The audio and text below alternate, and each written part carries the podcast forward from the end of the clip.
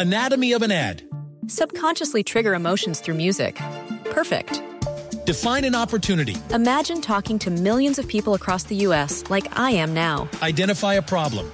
Creating an audio ad is time consuming. Offer a solution. Utilize cutting edge AI. Imagine creating all that in under 30 seconds. Well, we did to create this ad. To learn more about AI in the audio industry, download the white paper from audiostack.ai. Ciudadanos informados, informando. Este es el podcast de Iñaki Manero, 88.9 Noticias. Información que sirve.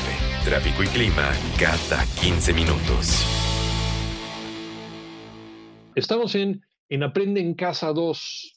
Aprende en Casa 2. Yo creo que vale la pena que papá, mamá, hagamos una reflexión si tenemos a los, a los chavos que están ahorita en este, eh, en, en este tramo de su formación educativa y que están eh, pues dependiendo de la televisión, también pues de la computadora, pero pues los que no, precisamente por eso se hizo este esfuerzo con las televisoras no solamente públicas, sino también las privadas que prestaron algunos canales para, para estos contenidos. Pero yo no entiendo en qué estaba pensando la Secretaría de Educación Pública al estar eh, ofreciendo contenidos de chile, de dulce y de, cacahuate, ¿no? que no tengan absolutamente nada que ver con el plan de estudios y que solamente para llenar espacio, pues digo, para llenar espacio hubiera puesto caricaturas.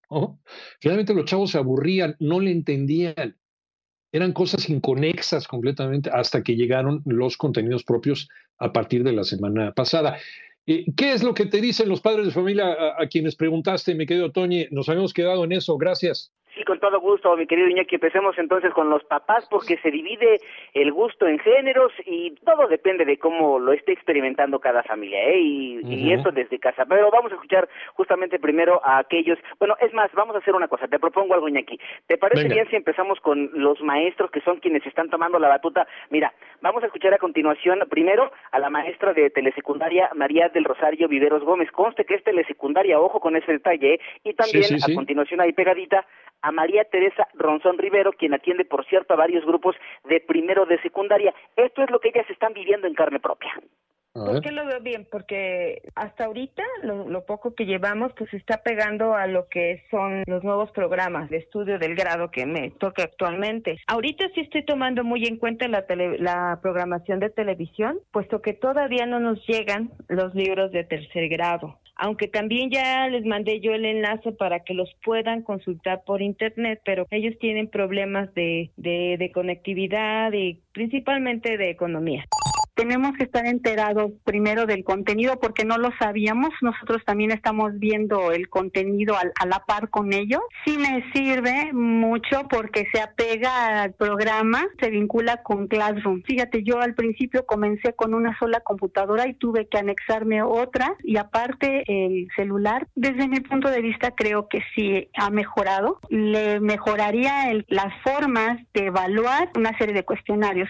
Fíjate que en el primero de los casos destaco, Iñaki, que telesecundaria es Sí. un segmento que atiende de población eh, con, con problemas muy importantes económicamente hablando, ¿eh? Y ahí en lo que se están tratando de ocupar es que haya el menos número de deserciones posibles, porque ya varias personas no se inscribieron tristemente a este nuevo curso. Y en el segundo caso, en el de la maestra Tere, ellos mismos, Iñaki, están poniendo de su bolsa para eh, hacerse de la tecnología que pueden para enfrentar esta situación. Eso es lo que viven los maestros en este momento. Ah, pero ahora vamos precisamente con lo que tú ya adelantabas. ¿Qué onda con los papás? ¿Te parece si los escuchamos? Venga, adelante. No hemos estado haciendo uso del Aprende en Casa por televisión. Hay mamás, alumnos que todavía no se conectan en tanto en correos electrónicos o en Classroom. En mi grupo somos más de 30 alumnos y una maestra tiene 17 en Classroom. En algunos casos se nos ha complicado porque los maestros como que no son claros en, el envío de la información. Claudia, son dos niños, uno en quinto y el otro en tercero. Lo que pasa que con estos nuevos, no sé, se me hace como que no están entendiendo nada.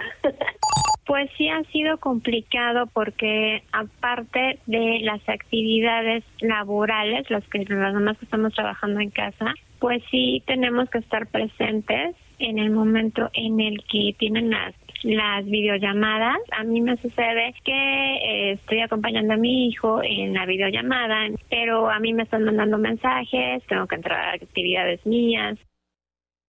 Híjole. sí. Si, si me lo permites, con los niños, porque si no se nos acaba el tiempo. Ah, vamos a escuchar precisamente cómo lo están viviendo ellos, los niños.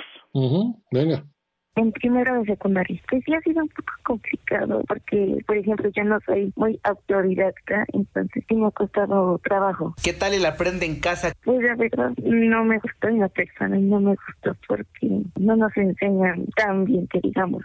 Evan, quinto vez, lo que me gusta es que cómo hacen todas las preguntas, sobre todo los videos que pasan, y lo que no me gusta es que me lo hacen hasta la noche. O sea, haz de cuenta que empiezo a las 7 y termino a las 9 de la noche. ¿Qué te parecen los temas? De vez en cuando algunos les entiendo y a otros no. Elías, oye Elías, ¿te gustan o no los programas? Están aburridos. No me gusta porque tengo que estar sentado.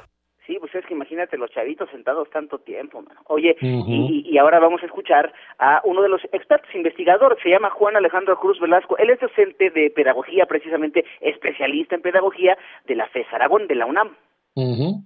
¿Qué piensa comparándola con la que vimos al principio? Se va por la misma tendencia, ¿eh? Siento que están desfasados. En algunas materias explican adecuadamente, que en el caso de segundo, tercero, quinto, yo vi que explican un poquito mejor matemáticas, pero en caso de cuarto no, sí dan la respuesta correcta, pero van muy rápido. El problema está que deben de tener en cuenta por lo que pasamos, entonces deben de afinar y madurar la primera parte, aunque nos tardemos aparentemente un mes mes y medio y de ahí seguir con los conocimientos del siguiente grado, porque si no solamente se va a cumplir, pero no se va a formar, se van a empezar a arrastrar estas situaciones para el otro ciclo también. Bueno, a manera de conclusión, mejoró sin duda, aunque todavía hay cosas por perfeccionar, Iñaki. No, todo es perfectible, mi querido Toño. Y, y, hay gente que todavía pregunta, a ver, entonces, ¿qué diferencia hay entre telesecundaria y esto? Telesecundaria es un servicio profesionalizado que tiene desde 1968 en que lo creó el, bachiller Álvaro Galvez y Fuentes en eh, la época de Gustavo Díaz Ordaz basado también en un modelo italiano. Entonces es un servicio profesionalizado, donde hay maestras, y bien lo dijiste al principio, de telesecundaria, ¿no? que han estudiado para telesecundaria. Aquí, aquí esto es, eh, es una cuestión a la desesperada e improvisada, porque nos agarra efectivamente descuidados a todos la pandemia y sobre todo a nivel educativo. No estábamos no estábamos protegidos contra esta, contra esta condición que nos está pegando a todos a nivel educativo.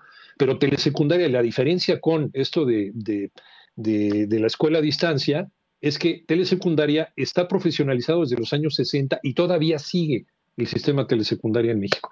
Gracias, mi querido Toño. Buenas tardes, sigue aquí.